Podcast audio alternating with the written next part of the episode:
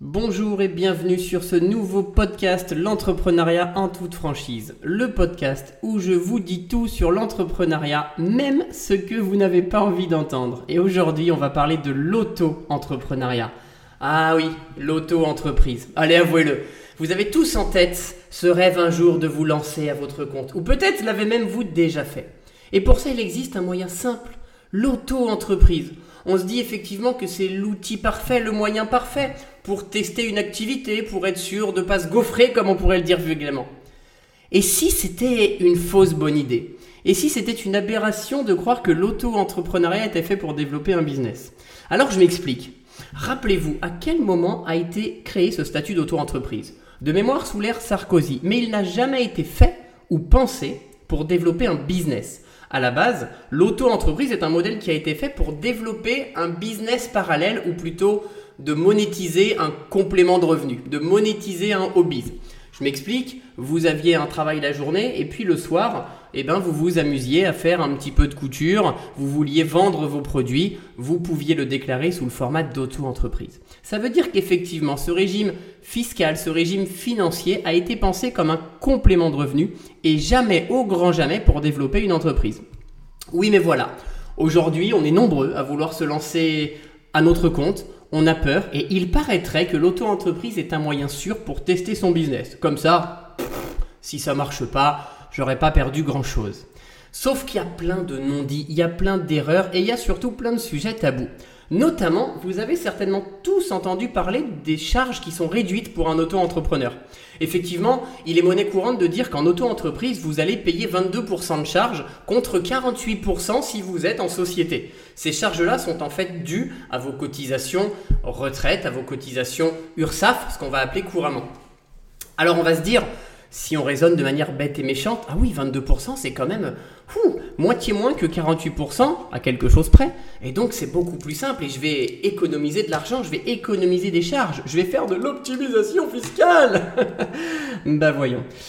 Ce qu'on vous dit pas, c'est que ces 22% de charges, vous allez les payer sur l'intégralité de votre chiffre d'affaires. Puisque quand vous êtes en auto-entreprise, le chiffre d'affaires que vous allez générer est considéré comme du revenu et donc vous allez payer 22% sur la totalité du chiffre d'affaires.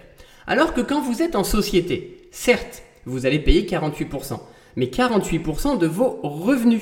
Puisque quand vous allez développer un business, si la première année vous faites 30, 40, 50 000 euros de chiffre d'affaires, ça ne veut pas dire que vous avez perçu en rémunération 50 000 euros. Vous avez peut-être perçu 15 000 euros la première année. Le reste, vous l'avez laissé dans votre société, et puis il a aussi et surtout servi à payer vos charges, votre assurance, vos locaux si vous aviez des locaux, vos matières premières si vous aviez des matières premières, votre forfait téléphone, vos frais de déplacement, vos apéros réseau pour développer votre business. Bref, oui, vous allez payer 48% en société, mais 48% sur votre réelle rémunération. Et si on fait un calcul, on se rend vite compte que passer un certain niveau de chiffre d'affaires, ce n'est finalement pas si avantageux que ça que d'être en auto-entreprise. Mais c'est pas tout, parce que si c'était que ça encore, ça irait. Il y a aussi ce problème de TVA. On se dit de manière bête et méchante, encore une fois, hé, hey, je suis pas assujetti à la TVA, c'est génial, je dois rien à l'État. Mais oui, mais vous la récupérez pas non plus. Qu'est-ce que ça veut dire?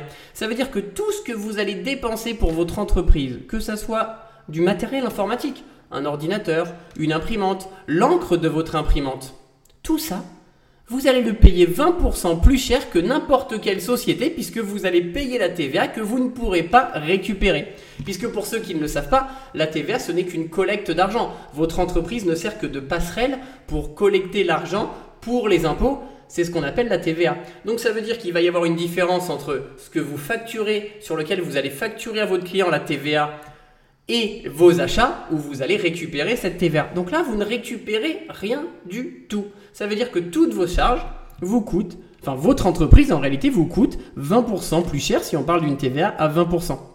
Alors finalement, est-ce que c'est une bonne idée d'être auto-entreprise? Parce que vous voyez que juste avec ça, vous allez vous rendre compte que si on génère un tant soit peu de chiffre d'affaires, c'est beaucoup plus rentable d'être en société. Alors oui, il y a ces fameux clichés. Oui, mais si je suis en société, je vais avoir plein de charges en plus. Ah ouais? Euh, Lesquelles? Pardon? Parce qu'en fait, il n'y a pas beaucoup de charges en plus quand vous êtes en société. D'ailleurs, j'en vois presque pas. Alors oui, vous allez devoir peut-être plus facilement accéder à un expert comptable, alors qu'en auto-entreprise, c'est un peu facile. Mais allez, on parle de centaines d'euros de différence. C'est strictement la même chose. Et au pire, le peu de charges que vous aurez en plus sous couvert d'être en société, il sera de toute façon largement rentabilisé par les économies que vous allez faire à cause de, des soi-disant charges réduites à 22% ou de la récupération de la TVA. Mais je sais, je sais ce que vous allez me dire. Oui, mais Mathieu, l'auto-entreprise, c'est facile. On se lance rapidement, on n'a pas trop de papier à faire. En trois minutes, euh, on devient entrepreneur et on a un numéro de sirette. Et puis surtout, on se dit que si ça marche pas, euh, eh ben c'est pas grave, j'aurais pas fait beaucoup de papier. Alors déjà, laisse-moi te dire quelque chose. Si déjà ta mentalité quand tu lances ta boîte, c'est de dire bon bah, je vais créer un truc un petit peu bancal comme ça si ça marche pas, je m'en sors tant bien que mal. Hmm, je pense que c'est pas forcément la mentalité d'un entrepreneur. L'entrepreneur qui veut souvent euh, acquérir cette liberté, cette autonomie, ce développement personnel. Euh, si déjà on démarre comme ça, c'est compliqué. Et puis en plus, l'auto-entreprise, elle sert aussi quand on se dit bah tiens, moi je vais continuer mon boulot, mais quand j'aurai développé mon entreprise, je pourrais lâcher mon boulot. Alors laisse-moi te dire une deuxième chose. Monter une boîte quand tu es investi à 100 voire 150% de ton temps, c'est déjà très compliqué et c'est pas garanti que tu réussisses. Alors si en plus tu n'es investi qu'à 50% voire moins parce que tu as un boulot à côté, comment tu veux que ton entreprise se développe? Je m'explique. Tu as un boulot temps plein et tu veux traiter tes clients dans tes heures perdues, d'accord? Le peu de clients que tu auras, parce que si tu ne développes pas, si tu n'as pas le temps de développer ton entreprise, on va pas se leurrer, tu auras peu de clients le peu de clients que tu auras, tu vas devoir les traiter pendant le temps libre que tu auras. En contrepartie euh, de sacrifier tes week-ends, tes soirées, mais à la limite, c'est ton problème, c'est ton côté entrepreneur. Euh, tu vas donc te développer moyennement, tu vas traiter ces commandes clients pendant tes heures perdues, sauf que pendant que tu les traites, bah, tu n'as plus le temps pour développer ton entreprise. Donc tu ne pourras jamais réellement développer ta clientèle. Être entrepreneur, c'est un métier à part entière. Que tu sois agent immobilier, architecte d'intérieur, prestataire juridique, avocat, notaire, peu importe, tu as ta prestation à réaliser de décorateur, d'agent immobilier, de notaire, d'avocat, mais tu as aussi ton métier d'entrepreneur. Ça veut dire que quand tu veux te lancer en auto-entreprise, quand tu veux toi-même exercer ton propre métier, en plus d'être en entreprise, tu as déjà deux jobs en un. Le premier, c'est d'être entrepreneur, et celui-là, il comprend plein de sous-jobs. J'en ai déjà parlé dans d'autres podcasts, mais forcément, ça va t'obliger à être comptable, commercial, communicant, marketeur, etc., etc. Mais en plus de ce job à multiples facettes, tu vas avoir ton métier premier à faire, celui pour lequel tu as monté ton entreprise. Donc à un moment donné, je pense qu'il faut être sérieux deux minutes. Se rappeler que l'auto-entreprise, c'est un business, c'est un modèle économique, je dirais, qui a été développé pour faire un complément de revenu pour en, affaire, pour en faire une activité à temps plein. C'est pour ça que vous allez perdre finalement beaucoup plus d'argent dès lors que vous allez commencer à faire un tout petit peu de chiffres. Et je parle de 12, 15, 20 000 euros peut-être, ce qui n'est finalement pas grand-chose si on veut espérer gagner sa vie. Alors effectivement, tu ne pourras malheureusement pas gagner ta vie en auto-entreprise. Alors oui, mais l'auto-entreprise ça coûte rien. Du coup, je peux le faire. Et puis si ça marche, eh ben je me lancerai en société. Eh ben alors fais-le tout de suite, ne ne au lieu de, perdre neuneu, je, deviens familier, tu vois, je, te, je, me projette en t'appelant neuneu. Mais pourquoi attendre? Puisque de toute façon, si ta boîte se développe, tu devras passer le cap de changer de statut. Et si elle se développe pas, quoi qu'il arrive, de toute façon, tu fermeras. Mais fermer une entreprise, qu'on soit auto-entreprise ou société, il n'y a pas non plus des masses de différence. Alors arrêtons de se prendre la tête. L'auto-entreprise, c'est fait pour des personnes qui ont un boulot, qui veulent monétiser un complément de revenu par un hobby, par une activité complémentaire, mais ce n'est pas fait pour en développer un vrai business. J'ai connu et je connais encore beaucoup d'auto-entrepreneurs qui commencent à développer quelque chose qui commence à sortir du lot, un chiffre d'affaires à 5 chiffres, on commence à voir le bout du tunnel, à voir une société qui marche, et qui se plaignent parce qu'il ne marche pas. Et en fait, on se rend compte que si on calcule le même chiffre d'affaires, les mêmes charges, mais en se mettant en société plutôt qu'en auto-entreprise, bizarrement, on peut dégager un salaire un peu plus important pour le même chiffre d'affaires.